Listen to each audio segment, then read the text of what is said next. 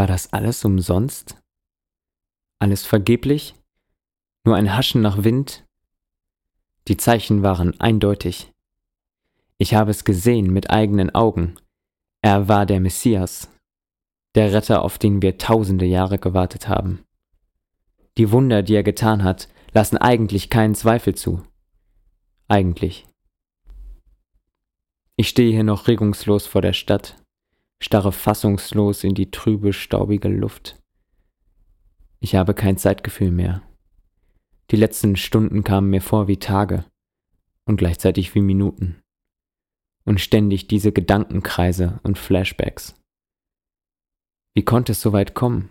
Natürlich waren die letzten Tage turbulent gewesen. Er hatte ja fast täglich ein theologisches Showdown vom Allerfeinsten gegen die großen Lehrer im Tempel abgeliefert. Dass die dabei immer extrem schlecht weggekommen sind, hat sie natürlich aufgeregt. Aber dass es so eskalierte, hätte keiner gedacht. Und das auch noch vor dem Passafest. Ich dachte immer, irgendwann würden sie es auch erkennen. Irgendwann würden sie sehen, dass er die Wahrheit sagt. Wie ich auch, vor genau zwei Jahren. Damals war auch Passa, und ich war einer der führenden Lehrer im Tempel. Er kam. Und als er die Verkaufsstände sah, nahm er sich eine Peitsche und trieb alle Händler hinaus. Der helle Wahnsinn. Das hatte mich sehr zornig gemacht. Aber in den Tagen darauf machte er viele Wunder, die nur von Gott kommen konnten, und er lehrte im Tempel. Ich schnappte immer mal etwas auf. Er redete davon, neu geboren zu werden. So ein Quatsch, dachte ich. Aber dann konnte ich nicht mehr schlafen. Das, was er sagte, trieb mich um. In der dritten Nacht habe ich ihn gesucht, hab ihn geweckt. Ich wollte verstehen, was er lehrte. Er erklärte, wir werden nicht körperlich, sondern geistlich neu geboren. Ich war einer der größten Lehrer zu der Zeit, aber er sprengte mein Denken. Und dann sagte er etwas, was ich nie vergesse und noch nie ganz begriffen habe. Der Geist ist wie der Wind, der weht, wo er will. Du hörst zwar sein Rauschen, aber woher er kommt und wohin er geht, weißt du nicht. So ist es bei jedem, der aus dem Geist geboren ist. Erst wusste ich überhaupt nicht, was er meinte, aber irgendwann habe ich das Rauschen gehört. Und dann bin ich ihm gefolgt. Eigentlich wollte ich weiter im Tempel lehren, aber seine neue Lehre brachte mir erhebliche Probleme mit den anderen Lehrern ein. Doch ich hörte das Rauschen. Die Zeit war reif. Der Messias war gekommen. Und die Rettung schien zum Greifen nahe. Und jetzt entgleitet alles. Wie konnte es so weit kommen? Ich starre immer noch in die Luft. Die Gekreuzigten sind jetzt alle tot. Viele waren schon gegangen. Die, die noch da sind, kenne ich fast alle.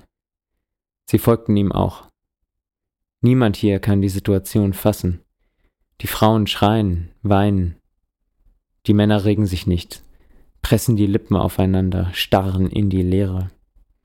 Morgen ist Ruhetag. Wenn irgendwer ihn noch anständig beerdigen will, muss er es bald tun, denn es ist schon später Nachmittag. Ich schaue mich um. Niemand, der irgendwelche Bestrebungen in dieser Richtung anzustreben scheint. Ich fasse mir ein Herz gebe mir einen Ruck. Ein paar Meter weiter steht Josef. Wir kannten uns.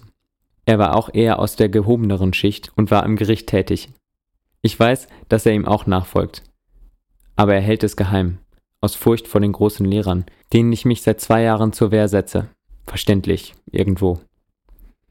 Gerade scheint er aber einer der gefassteren Personen hier zu sein. Ich gehe rüber. Er schaut mich an. Ich sehe diese entsetzliche Fassungslosigkeit in seinen Augen. Du, wenn wir ihn noch begraben wollen, müssen wir uns beeilen, sage ich. Er schaut zu Boden und nickt. Ich glaube, wir sind die Einzigen, die mit etwas Prestige und Portemonnaie heute noch was bewegen können, fahre ich fort. Ich erkläre ihm, dass ich über etwas Vitamin B noch das Balsamierungsequipment besorgen könnte. Wenn wir ihn darunter holen wollen, brauchen wir eine rechtliche Genehmigung vom Gouverneur. Ich glaube, der schuldet mir noch was für einen Rechtsstreit, den ich geführt habe, sagt er. Wir gehen stillschweigend. Jeder macht sein Zeug und einige Zeit später stehen wir wieder da.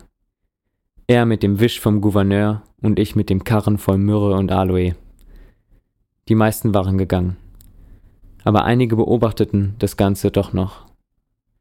Wir nicken uns zu. Und dann geht es los. Schritt für Schritt Richtung Kreuz. Halt, was macht ihr da? fragt einer der Soldaten gebieterisch.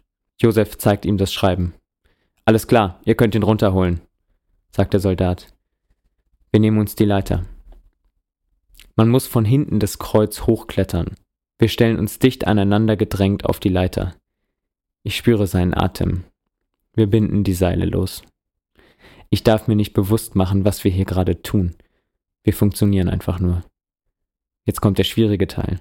Während Josef irgendwie versucht, die dicken Nägel mit Hammer und Zange aus seinen Gliedmaßen zu ziehen, schlinge ich meine Arme von hinten um das Kreuz und den toten zusammengesackten Leib, damit er nicht runterfällt. Du, kannst du ihm die Dornen vom Kopf nehmen? Ich pack das sonst nicht, flüstert Josef. Ich versuche sie irgendwie mit einer Hand aus seinen Haaren zu fummeln, ohne dass sie mir komplett nach vorne wegklappt. Das ist nicht so leicht. Denn durch den Klammergriff drücke ich ziemlich auf die Stelle, an der sie ihm den Speer reingerammt haben, um zu schauen, ob er tot ist. Und das, was da rauskommt, macht das hier zu einer ziemlich glitschigen Angelegenheit. Die Dornen hängen zu sehr fest. Es geht nicht, er rutscht mir sonst weg, antworte ich angestrengt. Der letzte Nagel ist draußen. Wir lassen ihn langsam runter und legen ihn auf das Tuch in meinem Karren. Jetzt kann ich auch die Dornen abmachen. Ich habe noch ein Familiengrab, das stelle ich zur Verfügung, sagt Josef. Auch wenn er seinen Glauben immer geheim gehalten hatte, jetzt, wenn es drauf ankommt, bringt er das Opfer.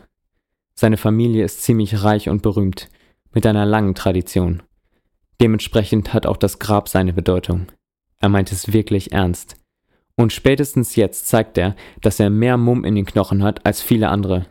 Von den Zwölfen, den engsten Jüngern, habe ich hier heute nicht alle gesehen. Wir fahren den Karren in die Stadt zu seinem Familiengrab. Die Straßen sind leer. Alle bereiten sich auf den Ruhetag vor. Am Grab angekommen, tragen wir den Leichnam auf dem Tuch in die Grabhöhle. Wir machen die Waschung, salben den Körper. Keiner redet. Während wir schließlich die Tücher ordnungsgemäß über ihn legen und langsam beginnen, das Balsamierungszeug wieder zusammenzupacken, denke ich nochmal an diese Nacht zurück, als ich ihn besuchte. Ein Satz, den er damals sagte, schoss mir in den Kopf. Und wie Mose damals in der Wüste die Schlange erhöhte, so muss auch der Menschensohn erhöht werden, damit jeder, der glaubt, in ihm das ewige Leben hat. Denn Gott hat der Welt seine Liebe dadurch gezeigt, dass er seinen einzigen Sohn für sie hergab, damit jeder, der an ihn glaubt, das ewige Leben hat und nicht verloren geht. Erhöht? Wohin? Ans Kreuz? Wer die Schlange sah, die Mose gemacht hatte, wurde gerettet. Ich sehe überhaupt nichts. Der Messias ist tot. Gott hat seinen Sohn dahingegeben. Hat er das schon immer gewusst? War das der große Plan? Vom ewigen Leben war bisher keine Spur. Und wir sind verloren. Alles, woran wir uns hängten, war heute zusammengebrochen. Unsere Existenzgrundlage, wie die Reben vertrocknen, wenn der Weinstock untergeht. War das alles nur ein Haschen nach Wind? Ich hatte das Rauschen gehört. Es kam plötzlich, und ich wusste nicht woher. Jetzt war es gegangen, und ich weiß nicht wohin. Ich weiß gar nichts mehr. Wir tragen unsere Sachen aus der Grabhöhle. Die Sonne geht gerade unter. Josef hatte einige Diener kommen lassen, vermutlich um den großen Stein vor den Eingang zu rollen. Ich gehe nochmal in das Grab hinein. Ein letzter Blick. Ich kann es immer noch nicht fassen. Nikodemus, wir wollen jetzt zumachen, sagt Josef behutsam und legt eine Hand auf meine Schulter. Er war auch nochmal reingekommen. Ich nicke und wir gehen hinaus. Die Diener rollen den Stein vor den Eingang. Das Grab ist zu.